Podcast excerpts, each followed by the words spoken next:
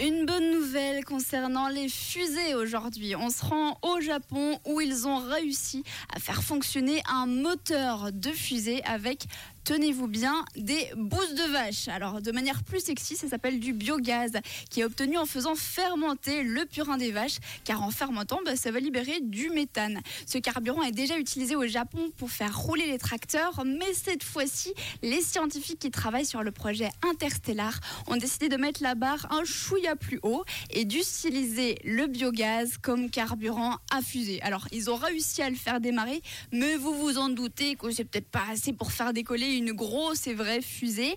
Et ça tombe bien parce que leur but, c'est pas forcément ça. Eux, ce qu'ils veulent, c'est envoyer des satellites dans l'espace grâce au biogaz.